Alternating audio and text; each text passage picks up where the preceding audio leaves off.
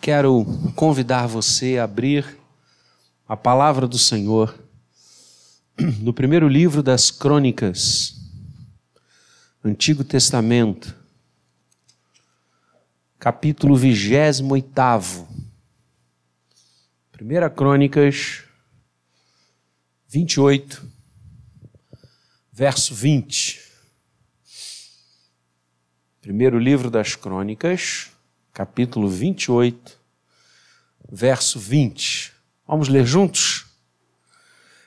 Disse Davi a Salomão, seu filho: Sê forte e corajoso e faze a obra.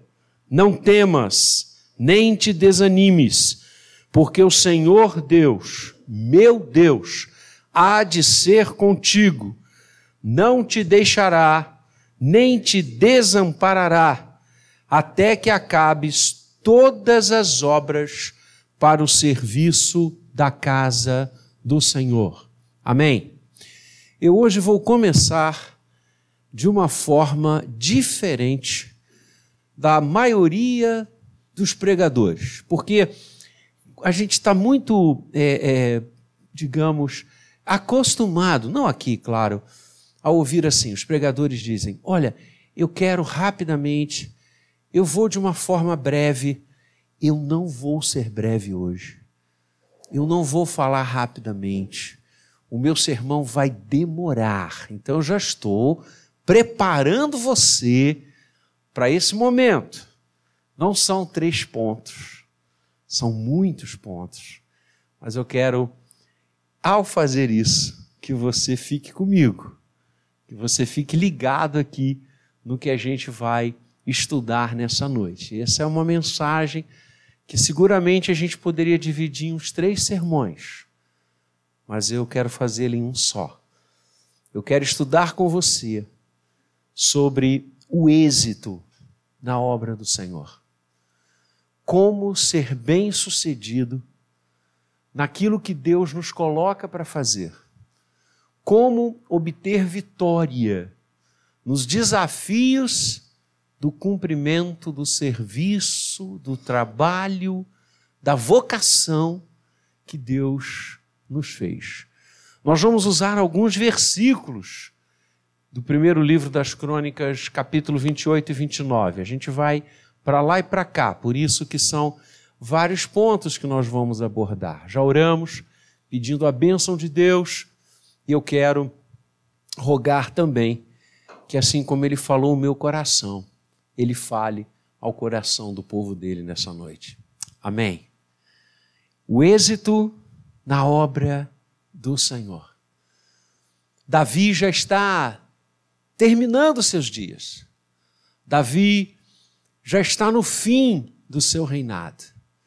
O contexto dessa passagem é a construção do templo o serviço de Deus aqui colocado é a construção do templo. Essa era a obra da vida de Davi. Aquilo para o qual Davi viveu.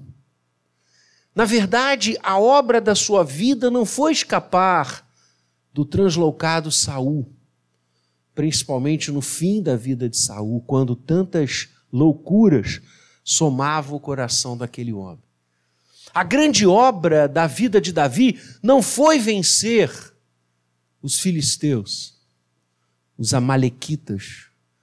A grande obra da vida de Davi não foi fazer aliança com outros povos, estabelecendo assim uma certa paz em algumas fronteiras de Israel.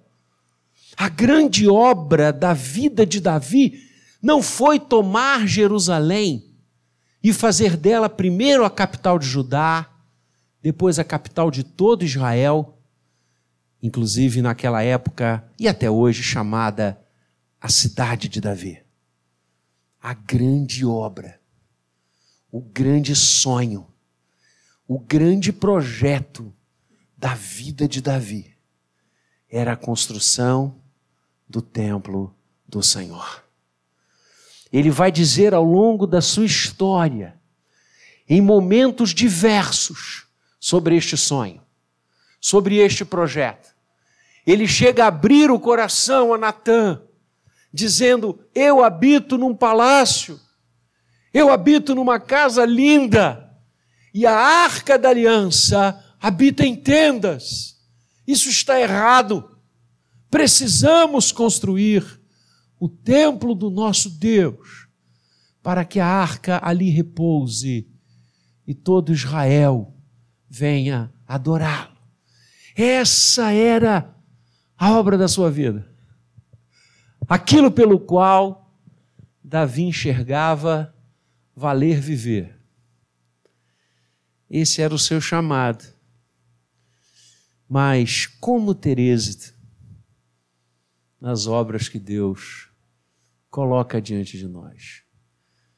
A primeira coisa é que o êxito na obra do Senhor requer ouvir a voz dele.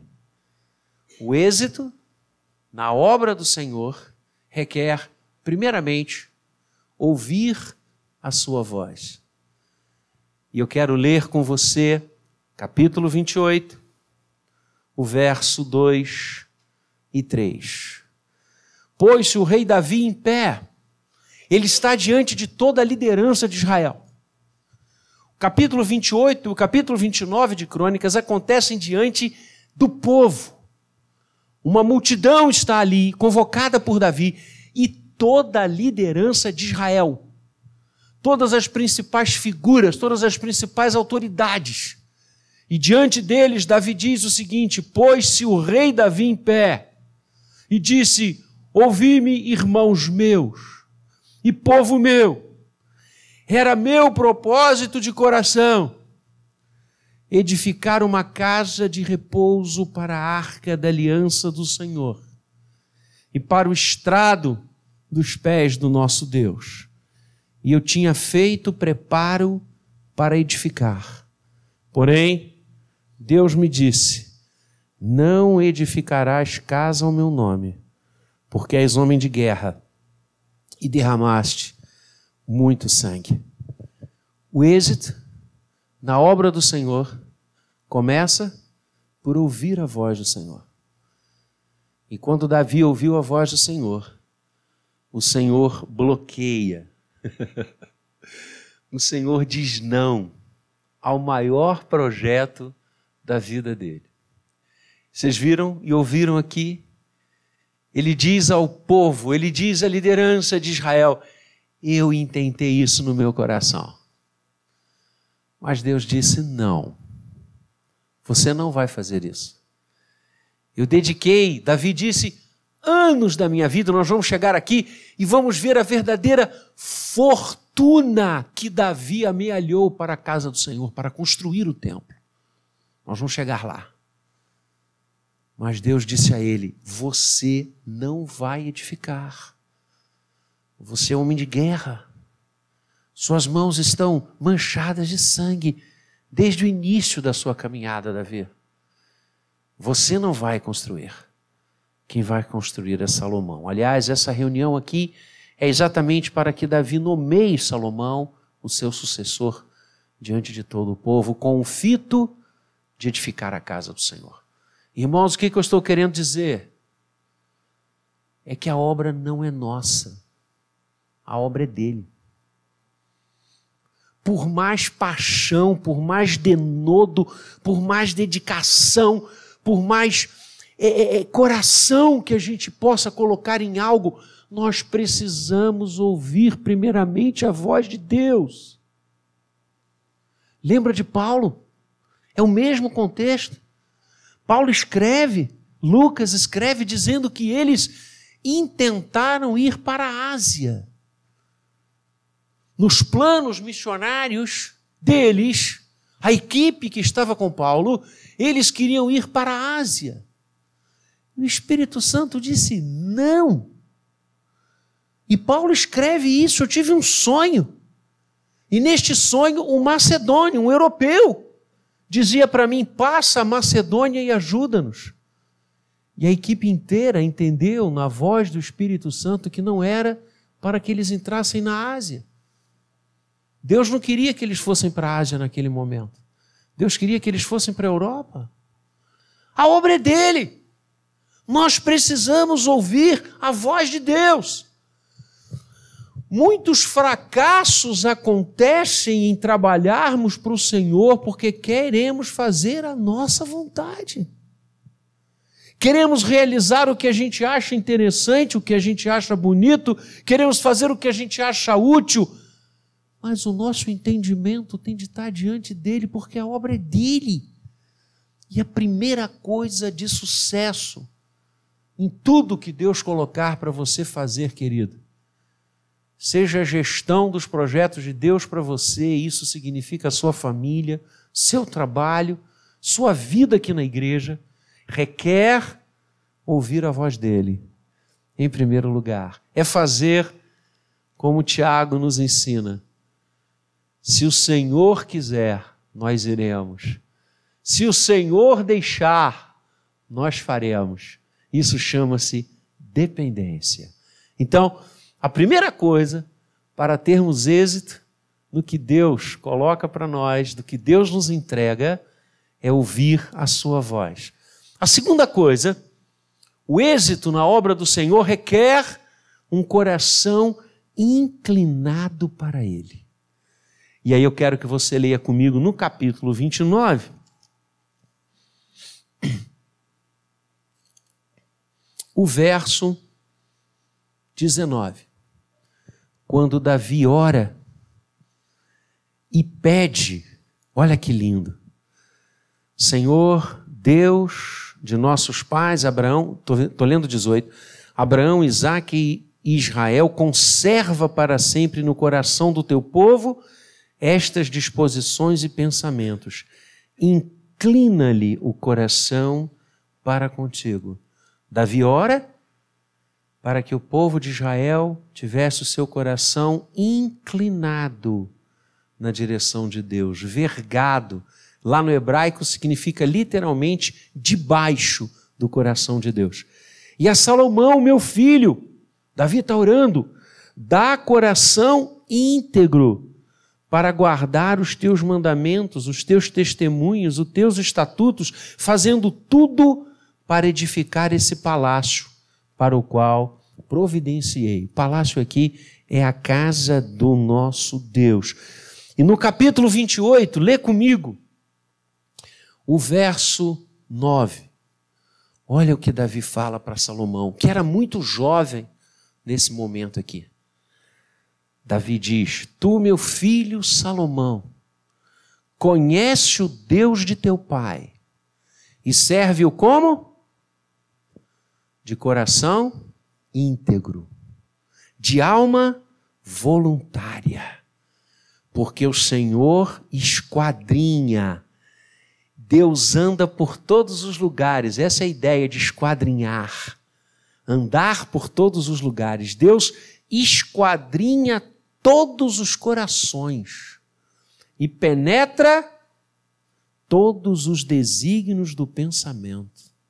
Se o buscares, Davi diz a, a Salomão: se o buscares, ele deixará achar-se por ti. Se o deixares, ele te rejeitará para sempre. A segunda coisa que nós precisamos fazer para ter êxito nos projetos de Deus na nossa vida é ter um coração na presença do Senhor.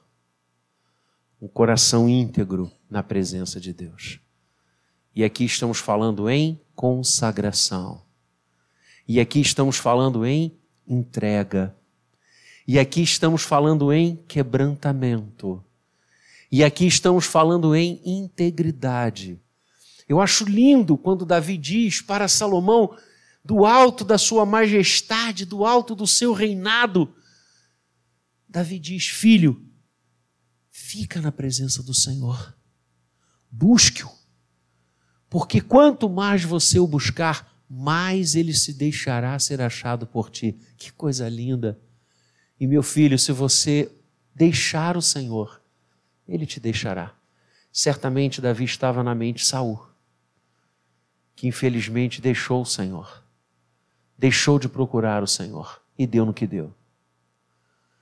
Um coração íntegro é um coração diante de Deus. É um coração quebrantado.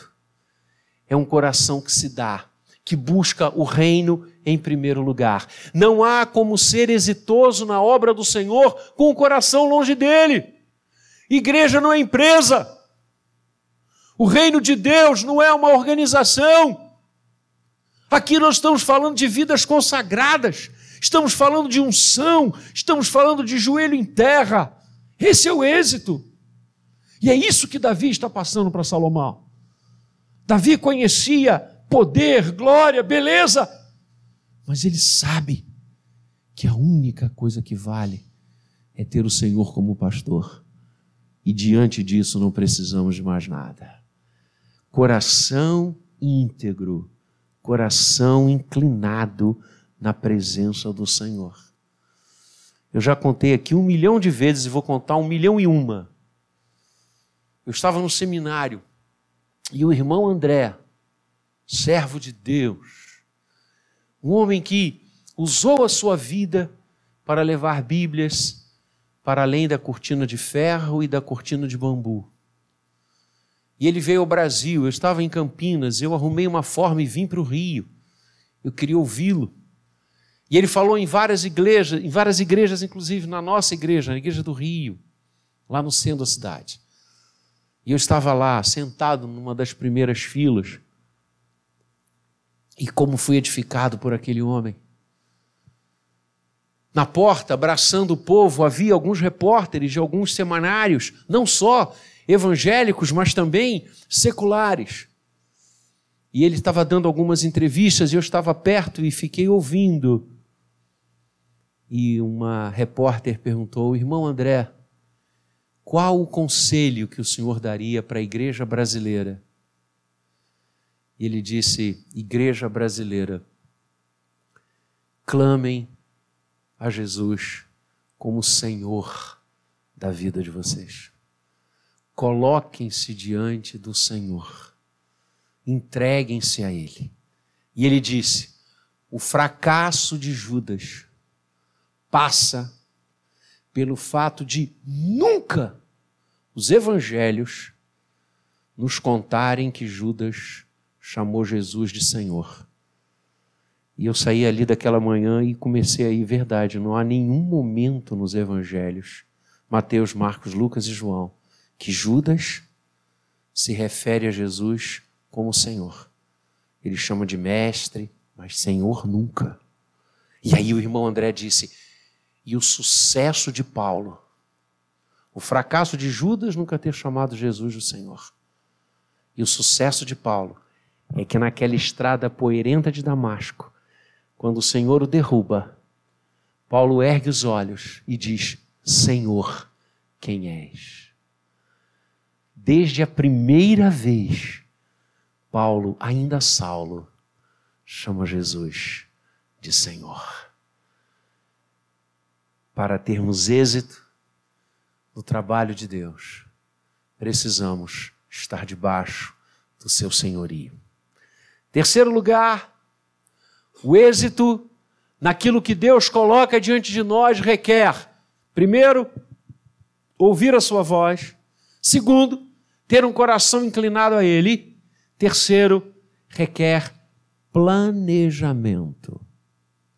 E aí eu vou ler um texto um pouco maior, mas para você ter ideia do que eu estou dizendo. Está no capítulo 28, a partir do verso 11, o cronista mostra algumas coisas que Davi fez. Ele fez muito mais para, para o templo, mas repara, deu Davi a Salomão, seu filho, a planta do pórtico com as suas casas, as suas tesourarias, os seus cenáculos, as suas câmaras interiores, como também da casa do propiciatório. Também entregou a planta de tudo quanto tinha em mente, com referência aos átrios da casa do Senhor e a todas as câmaras em redor, para os tesouros da casa de Deus, para os tesouros das coisas consagradas, para os turnos dos sacerdotes, dos levitas, para toda a obra do ministério da casa do Senhor e para todos os utensílios para o serviço da casa do Senhor, especificando os planos que Davi entregou a Salomão, Os mapas que Davi entregou a Salomão especificava o peso do ouro para todos os utensílios de ouro de cada um dos serviços da casa do Senhor. Também o peso da prata para todos os utensílios de prata de cada serviço e o peso para os candeeiros de ouro das suas lâmpadas de ouro para cada candeeiro e suas lâmpadas, segundo o uso de cada um. Também o peso de ouro para as mesas e assim vai até o fim. Davi detalhou tudo que ele imaginava construir para a glória de Deus. Nos detalhes, num mínimo até o peso de cada utensílio do templo, Davi desenhou, Davi planejou, Davi sonhou. A obra do Senhor requer planejamento. O sonho da vida dele, construir o templo, motivava-o a planejar, a fazer contas, a ver como é que ficaria, onde seria mais bonito, onde é que seria próprio, qual a espessura, qual a densidade, em que lugar. Cara, quando o cronista vai narrando isso aqui, eu fui imaginando, vivi agora diante de uma grande construção ultimamente, como que Davi pensou em cada detalhe da construção do templo. A obra do Senhor requer planejamento. Ela não pode ser feita de qualquer maneira. É a coisa mais importante da nossa vida. É aquilo para o qual vale a pena viver. O que Deus coloca para você fazer, planeje. Planeje. Faça como Davi fez. Isso não é uma característica dele. Neemias Esdras, Zorobabel planejaram em detalhes a reconstrução de Jerusalém. Os missionários primeiros no nosso país planejaram metas, metas plurianuais, metas decenais, regiões do Brasil a serem alcançadas no ano tal, no ano tal, no ano tal igrejas nas regiões A, B, C, planejamento. Não pense que você, que o Espírito Santo é contra planejamento, ele não é. Aliás, Deus deu a mim e a você capacidade para planejar, para exercermos isso. Por que, que a gente planeja tanto nas nossas coisas seculares e não planeja a obra do Senhor? Davi planejou e entregou a Salomão tantas coisas já prontinhas no papel para ele fazer. O Senhor nos ensina que nécio, tolo, é aquele homem que quer construir uma torre e não senta para planejar o que ele vai gastar, o material que ele vai comprar, o tempo que aquela obra vai levar. E o Senhor nos ensina: planejem, planeje porque o êxito da obra do Senhor passa pelo planejamento.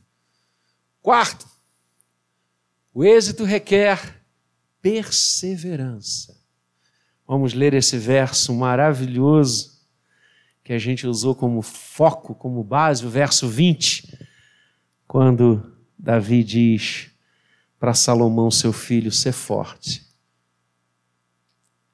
ser corajoso e faça a obra. A obra aqui é a construção do templo. Não era o reino, era a construção do templo.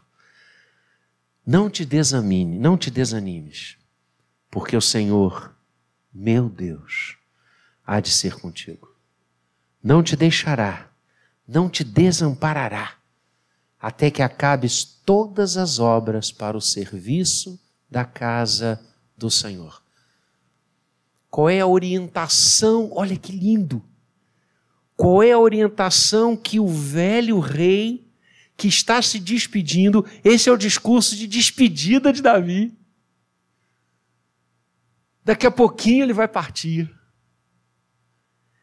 Diante de todo Israel, qual o conselho que ele dá ao novo rei? Qual o conselho que ele fala, passa e admoesta aquele que vai reinar no lugar dele. Meu filho, seja forte, seja corajoso para vencer as batalhas como eu venci, para estender as fronteiras de Israel, para dizimar os inimigos, para você multiplicar a riqueza da nossa família. Não! Ser forte e corajoso para fazer a obra do Senhor. Não desanime, não se entristeça. Não desista, Salomão porque o Senhor Deus, o meu Deus, o Deus que foi com teu pai, o Deus que me chamou lá no meio das malhadas, o que é o nosso pastor, ele vai ser contigo, meu filho. Fique firme. A obra do Senhor requer perseverança. Você já percebeu a quantidade de vezes que no Antigo e no Novo Testamento essa exortação de força nos é passada. Deus falou isso diretamente com Josué, Josué 1:9. Quando Moisés é levado pelo Senhor para a eternidade e Josué assume a missão de capitanear o povo de Israel e agora, numa nova fase, num novo quartel da história, tomar a Terra Santa, Josué se sente incapaz. E ainda bem, porque a marca de um verdadeiro líder é saber a sua pequenez. Josué diz para o Senhor: Eu não vou conseguir fazer isso. Essa tarefa é muito grande para mim. E o Senhor diz para ele: Ser forte e corajoso, não temas nem te espantes, porque o Senhor teu Deus é contigo por onde quer que andares. Oh glória! Isaías, diante da sua missão, chega para o Senhor e diz: Eu não tenho forças. E Deus diz: Eis que eu te tomo pela tua mão direita e digo: Não temas, que eu te ajudo. São inúmeras, inúmeras passagens onde o Senhor diretamente ou através dos seus profetas nos dão coragem, enchem a nossa alma de perseverança. O apóstolo Paulo escrevendo a sua primeira carta aos Coríntios, ele diz no capítulo 15: Sejam fortes, sejam fiéis, não desistam, sejam sempre abundantes na obra do Senhor, sabendo que no Senhor o vosso trabalho não é vão. A obra do Senhor requer perseverança.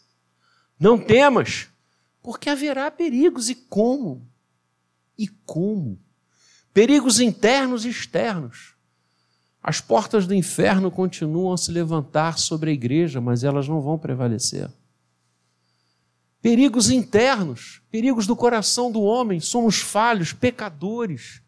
A qualquer hora podemos nos desviar, por isso devemos ser perseverantes não temer o mal, resistir o diabo e ele fugirá de vós. Não te desanimes. Por que será que Deus fala tanto isso com a gente? Porque é fácil desanimar. É fácil desistir. É fácil. Talvez seja a coisa mais fácil desistir. Mais fácil do que começar. Quantas pessoas desistem? Quantos irmãos nossos estão desistindo de suas famílias, de seus filhos, de sua fé, de sua comunidade, de seus trabalhos? O desânimo sorrateiramente vai entrando como uma erva daninha e vai sufocando aquilo que é bom. E de repente você se vê desanimado para qualquer coisa. Então vem a palavra de Deus nessa noite e diz para você: não desanime, levanta, vamos em frente, porque, como lindamente Davi diz, o Senhor estará conosco, Ele está ao nosso lado. Então, vamos recapitular, porque são muitos pontos para termos êxito na obra do Senhor, precisamos ouvir a Sua voz. Para termos êxito na obra do Senhor, precisamos ter o nosso coração inclinado na direção dele. Para termos êxito na obra do Senhor, precisamos planejar as nossas ações. Para termos êxito na obra do Senhor, precisamos perseverar, não desanimar, não nos abatermos, não temer. Quinto lugar, para termos êxito na obra do Senhor, precisamos ter um coração voluntário. E aqui eu quero que você leia comigo o versículo 3 do capítulo 29. Eu falava com você que Davi não apenas planejou todas as coisas na casa do Senhor, todas, até os centímetros da casa do Senhor todas as dependências. Davi separou, ao longo da sua vida, uma fortuna imensa para dar o start na construção da casa do Senhor. E ele diz isso diante do povo. Ele diz: E ainda, porque amo a casa do meu Deus, o ouro e a prata particulares que tenho, dou para a casa do meu Deus, afora tudo quanto preparei para o santuário. E aí vem no verso 4 e no verso 5 uma pequena expressão do que Davi havia destinado da sua fortuna pessoal, do seu ouro, das suas fazendas, para a construção da casa de Deus. Eu fui ler durante a semana é, algumas atualizações, é uma, era uma fortuna expressiva, era um legado de um rei que ele deixa para a casa do Senhor. Que coisa linda. E ele o faz de forma voluntária. Voluntária. Davi não fez por medo. Davi não fez para comprar um lugar dele no céu. Davi não fez para ganhar mais como algumas teologias malucas apregoam a todos os instantes, que quanto mais nós dermos, mais dinheiro teremos. Isso não existe. Davi ofertou essa expressiva soma voluntariamente. Eu acho lindo, e na minha Bíblia está sublinhada. Ele diz: Eu dei porque amo a casa de meu Deus. Verso 3, que lindo. Tudo que a gente faz na igreja tem de ser por amor. Todos os trabalhos, todos os ministérios, eu toco na igreja porque eu amo a casa do meu Deus. Eu dou aula para as crianças porque eu amo ao Senhor. Eu sou pastor porque eu amo ao Senhor tudo que nós fazemos na igreja. Eu limpo os bancos da igreja porque eu amo o meu Deus. Tudo que nós fazemos tem de ser de forma voluntária. Aí Deus se agrada. E é lindo, irmãos. E eu separei aqui vários versículos, mas depois você pode ler esses dois capítulos. É que Davi lança esse desafio para o povo. Ele diz o seguinte: quem, pois, verso 5, quem, pois, está disposto hoje a trazer ofertas eh, de que natureza? O que, que o texto diz aí? Ofertas o quê? Liberalmente ao Senhor. De forma voluntária. Não é porque a lei está mandando, não é porque senão você vai para o inferno, não é porque senão você vai ficar doente quem quer trazer para o Senhor de forma voluntária? E galera, Israel compareceu. Depois você vai ter aqui a sequência: pedras preciosas, ouro, prata. O povo trouxe uma soma igualmente expressiva para que Salomão fizesse a casa do Senhor. Isso chama-se coração voluntário. Coração que se dispõe por amor às coisas de Deus, a trabalhar, a se doar. Quando Simonton sente o chamado pelo Brasil e para viver no Brasil como missionário, ele está numa manhã em Princeton com os outros alunos, ele estava acabando seu curso de teologia em Princeton. E o professor, um dos professores, diz: Olha, lá no auditório, um comportor da Sociedade Bíblica Americana e Inglesa está falando sobre o Brasil. Ele esteve lá.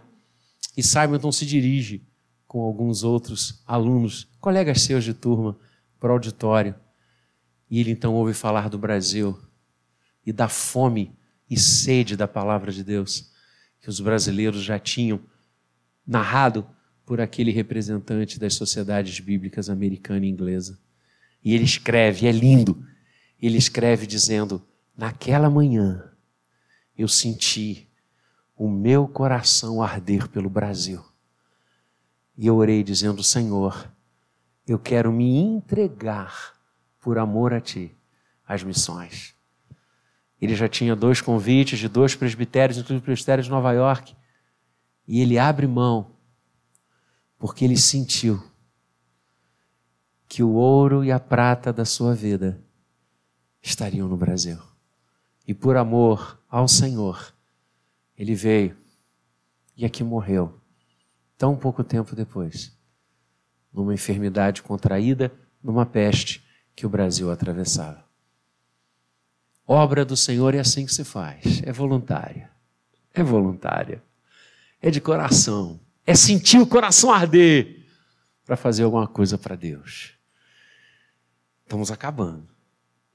O êxito na casa do Senhor também requer sentimento de equipe. Olha que coisa linda. Davi oferta fortuna para a construção da casa. Mas ele não diz para o povo ali reunido: olha só, o que nós já temos é suficiente para dar o start.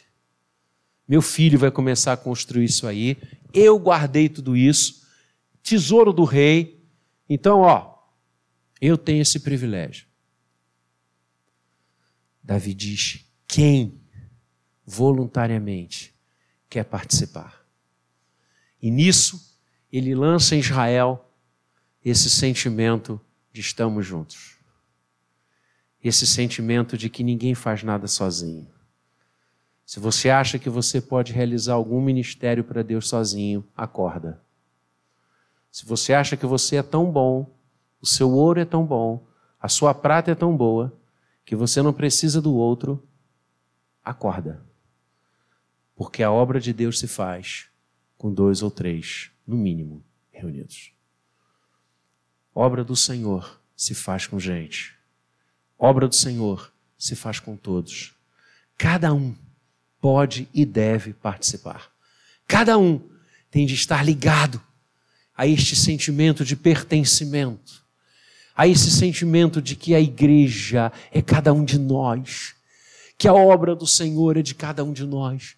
O Senhor nunca comissionou apenas Pedro, Tiago e João para pregar o Evangelho. O Senhor nunca comissionou apenas os onze, depois com Matias os doze para pregar o Evangelho.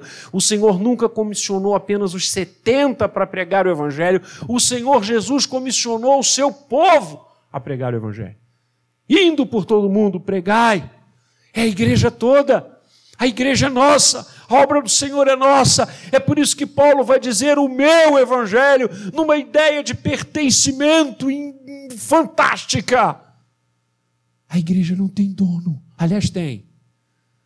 Aquele que está no trono. Ele é o dono. Todos nós somos o quem quer fazer. E aí você vem para ofertar os seus dons e os seus talentos na obra do Senhor para construirmos juntos. É isso que Davi está falando para o povo. Vamos construir juntos. Salomão vai capitanear, Salomão vai é, é colocar o que eu coloquei no papel para fora, ele vai materializar. Mas todos nós, quando você passar pelo templo que ele vai construir, você vai dizer: Eu ofertei, eu entreguei do suor do meu trabalho, da minha força, para que o templo fosse feito. Espírito de equipe, sentimento de participação. E, finalmente, o êxito na obra do Senhor gera efeitos abençoadores. Então, reprisando, para termos êxito, precisamos ouvir a voz de Deus. Precisamos ter um coração inclinado na Sua presença. Precisamos planejar. Precisamos perseverar. Precisamos possuir um coração voluntário. Precisamos possuir um sentimento de equipe. E o êxito daquilo que Deus nos entrega para fazer gera resultados, efeitos abençoadores. Vê comigo o verso 5. Quando o servo do Senhor convida o povo a trazer. Verso 6 o povo traz. Verso 7 o povo traz. Verso 8 o povo traz. E o que que vem no verso 9? O povo se alegrou. O povo se alegrou com tudo que se fez voluntariamente, porque de coração íntegro deram eles liberalmente ao Senhor. Também o rei Davi se alegrou com grande júbilo. A primeira consequência abençoadora do êxito na obra do nosso Deus é alegria. Fazer o que Deus quer gera alegria. O povo se alegrou. Davi se alegrou. Houve júbilo naquele dia. Houve sorriso. Houve coração leve. Como devem ser as realizações para o nosso Deus. Nada onde Deus esteja envolvido tem tristeza, pesar, lágrima, maldição. Pelo contrário, quando Deus está, alegria está, a alegria do Senhor é a nossa força. O povo se rejubilou, Davi se alegrou. A segunda consequência abençoadora, além da alegria, desperta o sentimento de louvor. Verso 10: Pelo que Davi louvou ao Senhor durante perante toda a congregação. E Davi aqui canta, ele faz um salmo, em outros salmos de Davi você vai ver esses versículos, é lindo. Ele louva a Deus. Quando você trabalha para o eterno, o louvor brota dos lábios, porque você trabalha com o coração na presença dEle. As realizações para Deus nos fazem louvá-lo, não engrandecer o nosso nome. Davi não está engrandecendo a si, nem o seu sucessor Davi está engrandecendo o Senhor. Olha que coisa linda. Bendito és tu, Senhor, Deus de Israel, nosso Pai, de eternidade em eternidade. O dono da festa é um só. o Todo-Poderoso. A obra do Senhor nos faz reconhecer finalmente a grandeza de Deus.